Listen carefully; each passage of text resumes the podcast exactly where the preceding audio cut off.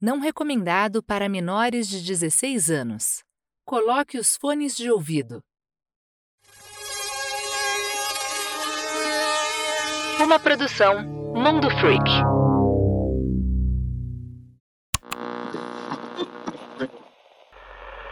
As coisas saíram um pouco do controle por aqui. Chegaram a um ponto que eu não previ. Não fazia ideia o quanto que falar sobre os eventos afetaria minha vida. Não é culpa sua, mas agora eu penso que foi idiota da minha parte. Talvez eu devesse ter pensado mais a respeito disso. Sinceramente, eu achei que eu estava falando sobre coisas que poucas pessoas iriam querer ouvir. Não achei que chamaria tanta atenção dos meus colegas e nem que o programa tinha um alcance tão grande assim. As pessoas têm me perguntado sobre as escadas. Eu sei que você não citou o lugar, mas quem é da região percebeu. O comando também. As pessoas não me perguntam sobre isso todos os dias, mas quando acontece, simplesmente eu não sei o que dizer. Meus superiores já sabem que alguém está falando sobre elas. E eu tenho certeza de que, se eles sabem, os figurões também sabem. E não estão nem um pouco felizes quanto a isso. Obrigado por ocultarem a minha identidade mas acho que é uma questão de tempo até perceberem que eu estava fazendo perguntas. Não posso arriscar meu trabalho por isso. Nem devo ficar falando sobre isso. Não me entenda mal, sabe? Foi fantástico poder compartilhar, tirar essa coisa da minha cabeça, falar em voz alta. Eu ainda amo o que eu faço. E eu preciso estar aqui. Saber o que está acontecendo é motivo suficiente para mim. Pode ser que eu não possa mais falar para as pessoas a respeito, mas pelo menos eu posso deixar os frequentadores do parque e das matas ao redor mais atentos. Enfim, esse é o meu último relato.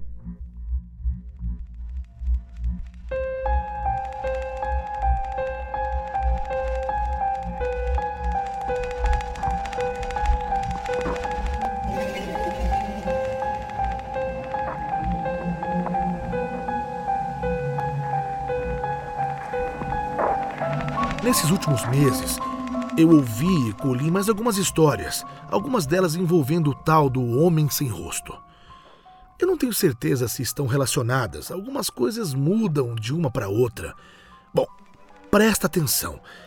Eu não sei mesmo se tem como ter algum padrão ou entendimento de toda forma.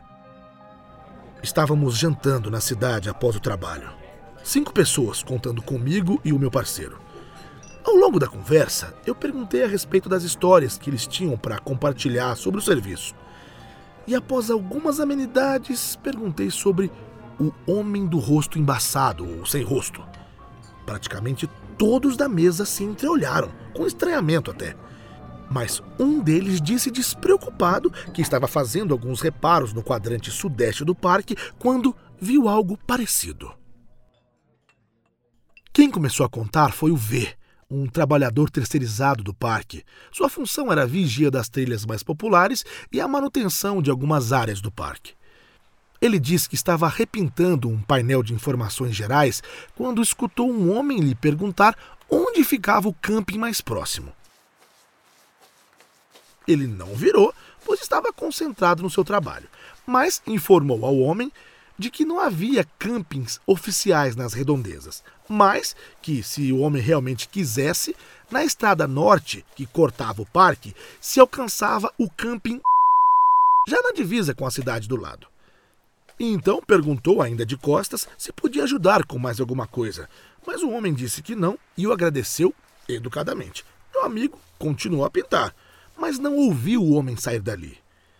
Sentiu que estava sendo observado e quando pensou em se virar, a presença se aproximou, arrepiando os pelos do pescoço, dando uma sensação ruim e disparando os reflexos para fuga e autoproteção. O oficial então tentou se acalmar, respirou fundo e procurou relaxar os músculos. Por algum motivo, entendeu que seria melhor manter-se pintando e só depois de terminar sairia dali o mais rápido possível. Ele disse que conseguia sentir um cheiro bizarro, parecido com ferro, e percebeu que lembrava o cheiro de sangue. Olhou para os lados, tentando identificar o que causava aquele cheiro, mas não viu nada demais. Esperou que a presença que sentia de um homem fosse embora, mas a sensação permanecia. Então perguntou mais uma vez, sem se virar, se o moço precisava de mais alguma coisa, mais alguma informação. Não houve resposta. Ele falou que se virou sem velocidade, com cuidado, apenas de canto de olho, enquanto mexia na tinta e no pincel com a mão do outro lado para chamar atenção. E jurou que viu um absurdo. Aquela porra não tinha rosto. A face do homem era algo quase côncavo, liso como porcelana. Seu coração disparou e ele ficou paralisado. Jurou que ia gritar, mas ao terminar de virar a cabeça, levando a mão no cinto para pegar sua faca, sentiu um estalo nos ouvidos e repentinamente era apenas um cara normal. Com o rosto e tudo, olhando desorientado para o oficial, pálido e suando frio. O visitante, um homem com o rosto, perguntou se ele estava bem depois perguntou novamente sobre o acampamento mais próximo. Falou que não era dali e que precisava de ajuda para chegar no local. Foi quando meu colega teve certeza que alguma coisa estava errada olhou em volta e percebeu que o visitante estava sem carro e que, para não saber onde estava depois de adentrar tanto no parque, alguma coisa diferente estava acontecendo. O meu colega se desculpou e disse que não poderia fazer companhia a ele. Por favor, o visitante disse. Não sei onde estou. Você pode me ajudar a chegar lá? Meu colega ofereceu chamar um táxi com o telefone da cabine, mas o visitante simplesmente falou não. E saiu caminhando rápido. Só que o homem estranho não foi para fora do parque. Começou a entrar na boca do mato, em direção ao leste. Foi quando meu colega correu para a caminhonete para dar o fora daquela situação. Quando se virou para dar uma última olhada no sujeito, meu colega falou que ele já estava a muitos metros de distância.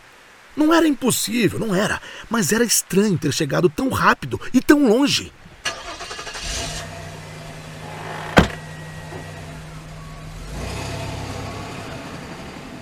Pouco antes da caminhonete fazer a curva, o sujeito deu um passo para dentro do mato.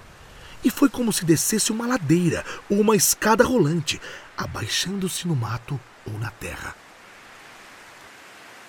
Essa primeira história parece ter quebrado o gelo com o V.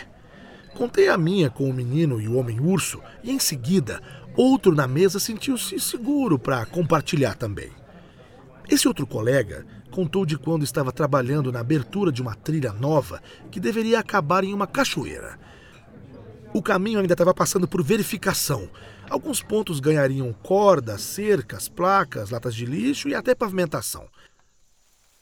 A etapa em que estavam era entender e, se preciso fosse, retirar ou contornar rochas e troncos, e foi nesse caminho, ainda a ser descoberto, que ele deu de cara com alguém. Chegou a esbarrar no sujeito em um canto de mata densa. Era um senhor, provavelmente na casa dos 60 anos. O rapaz começou a se desculpar com o senhor quando percebeu a estranheza da situação encontrar-se com um homem de uma certa idade em um ponto de mata semi-fechada. Ele se sentiu mal pela expressão no rosto daquele senhor. Ficou encarando por alguns segundos e. Alguma coisa estava errada. Ele não sabia dizer com exatidão o que seria, mas era como se o rosto do homem fosse enorme. Eu não entendi muito bem o que o oficial falou, então eu pedi para que ele repetisse. Ele explicou que não era como se o homem tivesse uma cabeçona, não. O corpo parecia normal, mas o rosto dele parecia maior do que o de uma pessoa normal. Ocupava um espaço desproporcional. E o encaixe não parecia perfeito. O velho não disse nada para ele. Eles se encararam por alguns segundos. Ele perguntou se o senhor precisava de ajuda e nada aconteceu.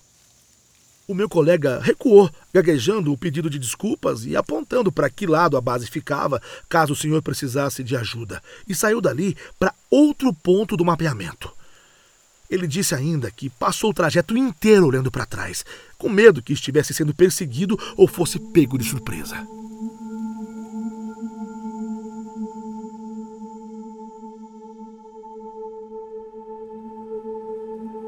Meu parceiro contou uma história aterrorizante. Disse que escutou de um outro oficial, que ele não quis revelar o nome, que por sua vez ouviu de um casal que teria feito acampamento selvagem em algum canto das dependências da mata. Os dois jovens foram acampar e dormiram na barraca no meio do nada, mas não conseguiam pregar os olhos.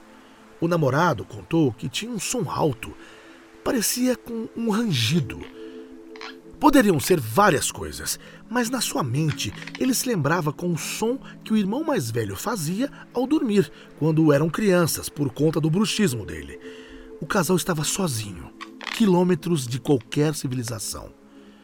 O incômodo durou algumas horas e aos poucos foi desaparecendo, diminuindo, diminuindo a intensidade, até conseguirem ignorar e finalmente dormir.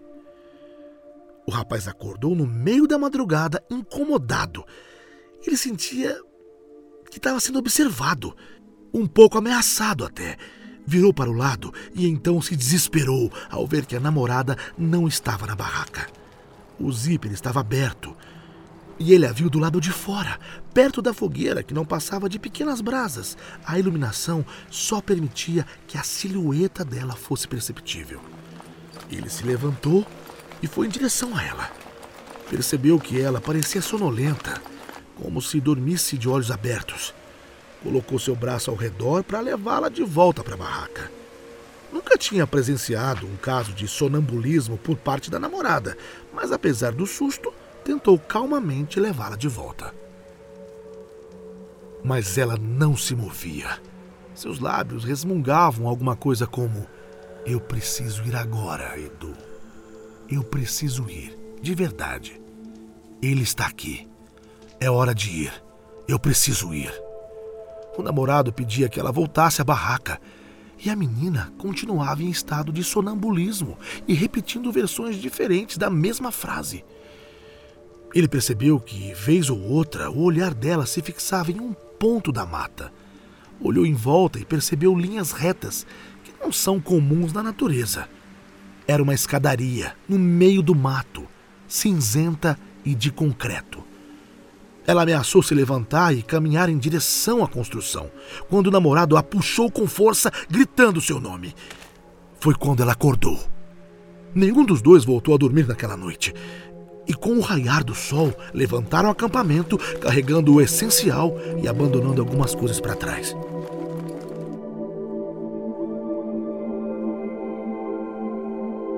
Eu tenho muita vontade de contar alguns dos outros relatos, mas eu não posso mais. Eu acho que eu fiquei um pouco obcecado. Devia ter ouvido os conselhos do PB. Eu me tornei o entroncamento de tantas histórias que eu já não consigo me lembrar de todas. Eu tenho medo de registrá-las em papel, acabo contando apenas aqui e para você. Deixo que fique com as gravações e que minha identidade seja mantida em segredo. Eu esqueço algumas das histórias, e as que eu me lembro são as que eu gostaria de esquecer. Eu acho que por isso eu preciso contar, sabe? Eu preciso fazer com que existam fora da minha memória também. É uma forma de terapia ou de exorcismo, sei lá. Tantas histórias sobre crianças. Muitas desaparecem apenas para serem encontradas em cavernas, enfiadas em locais incrivelmente apertados. Algumas foram encontradas no pico de montanhas ou no fundo de ravinas, com sapatos desaparecidos, meias desaparecidas ou com calçados em perfeitas condições, apesar de estarem a quilômetros de onde sumiram. Ouvi algumas histórias de pessoas de olhos negros também, como a de um grupo de pessoas fazendo uma trilha que encontra alguém vindo em sentido oposto, cumprimentam e são cumprimentados, apenas para o último da fila perceber que a pessoa tinha olhos completamente negros, como buracos fundos. Ou quando algum morador afirma que viu vagando pela mata alguém sobre os galhos, gritando pela noite, imitando o barulho de água corrente ou onças. Um homem na cidade vizinha conta para quem quiser ouvir que certa vez ele estava caçando javaporcos e para isso tinha acampado em uma região remota. Quando acordou ouvindo alguma coisa raspando a lateral da sua barraca. Pensou que se tratava de um gambá ou até de um cachorro do mato. Ficou curioso. até que a coisa pressionou o rosto contra a barraca dele. E ele pôde distinguir perfeitamente um nariz e uma boca obviamente humana. E que deveria estar deitado no chão ou, ou de quatro. Ele disse que deu um chute naquela cara, mas a coisa saltou para trás. E quando ele saiu armado da barraca, o que quer que fosse já havia desaparecido. Então ele deu dois tiros de aviso para o alto, confiante. Mas quando o som se dissipou, ele conseguiu ouvir um galho se quebrando com a aproximação de alguém pelas suas costas. Ao se virar, disse que viu uma pessoa de pé, nua, mas impossível de identificar o sexo, pois não tinha pele. O caçador o descreveu como uma mistura de bifes de porco e pelos amarrados, como se alguém tivesse recolhido um animal morto na beira da estrada e o torcido para ter uma forma humana. Seu rosto era encalombado e parecia uma cópia rudimentar de um rosto humano, como se um gengibre crescesse com o formato de uma face. O caçador apontou sua arma. A coisa abriu a boca torta e de dentro dela saiu o mesmo som da arma, idêntico ao que havia há pouco disparado. O som se repetiu duas vezes e depois imitou o barulho do zíper da barraca. Então a coisa caiu de costas no chão e correu de quatro, ainda fitando o rosto do caçador, até desaparecer na noite.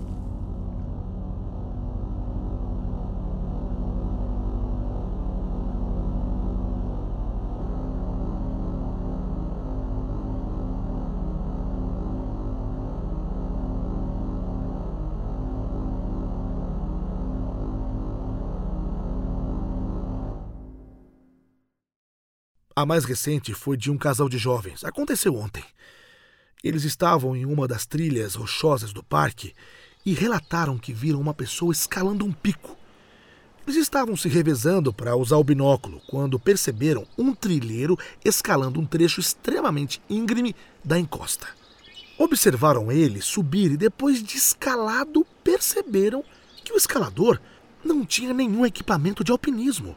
Fez tudo na mão pura. Quando a figura alcançou o topo, que ficava a alguns quilômetros de distância de onde o casal estava, ela se virou e os encarou. Eles disseram que tinham a mais absoluta certeza que aquilo estava olhando diretamente para eles. Abriu um sorriso largo, acenou de maneira exagerada e se jogou daquela altura, desaparecendo na copa das árvores, logo abaixo. O jovem disse não ter visto onde o homem caiu. Eu tranquilizei o casal, que estava muito eufórico, e os despachei, assegurando que nós iríamos verificar o ocorrido. Eu menti, claro. Não iria fazer nenhum relatório, pois já existem outros dez relatos exatamente iguais a este.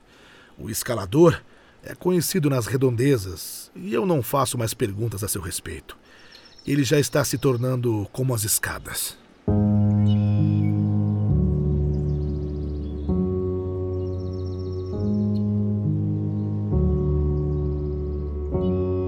Gosto de onde eu estou. Realmente eu gosto. Apesar dessas histórias que eu contei para vocês, estar na mata é o que me completa.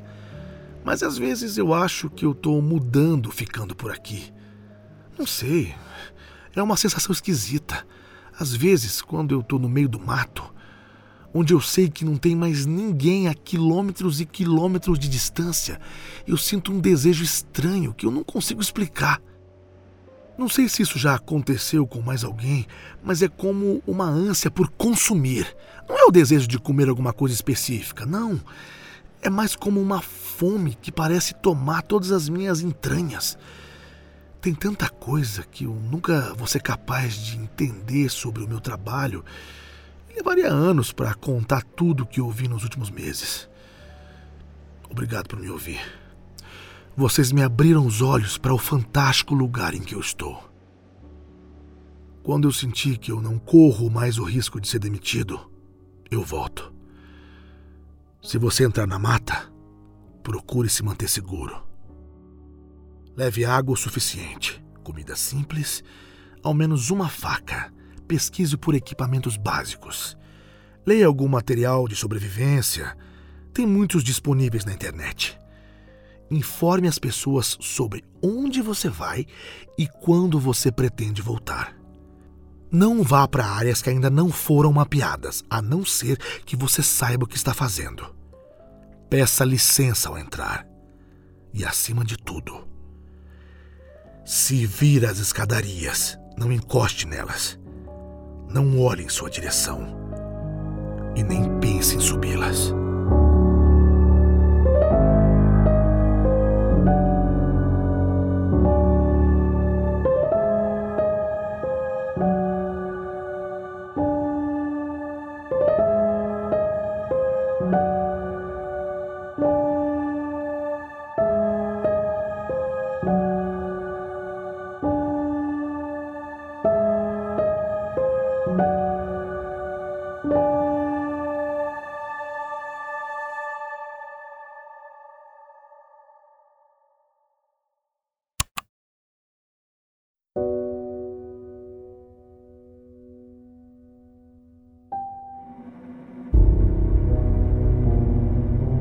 Créditos: Relatos de um Oficial de Resgate é uma produção do Mundo Freak.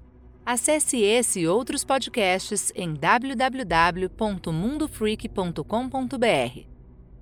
Agradecimentos especiais a Carrie Hammond, autora da creepypasta Search and Rescue Woods, no qual essa história foi inspirada. Tradução: Maurício da Fonte e Lucas Balaminuti. Roteiro adaptado: Andrei Fernandes. Direção: Andrei Fernandes e Marcos Keller. Produção: Ira Croft.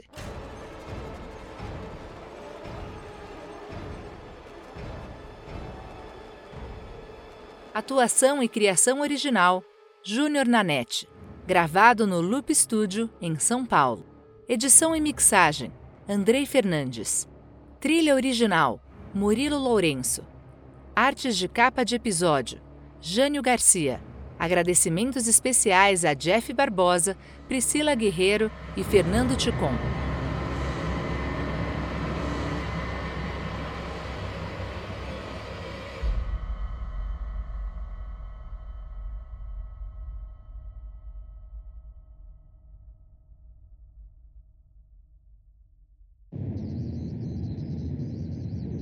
Não olhe para trás.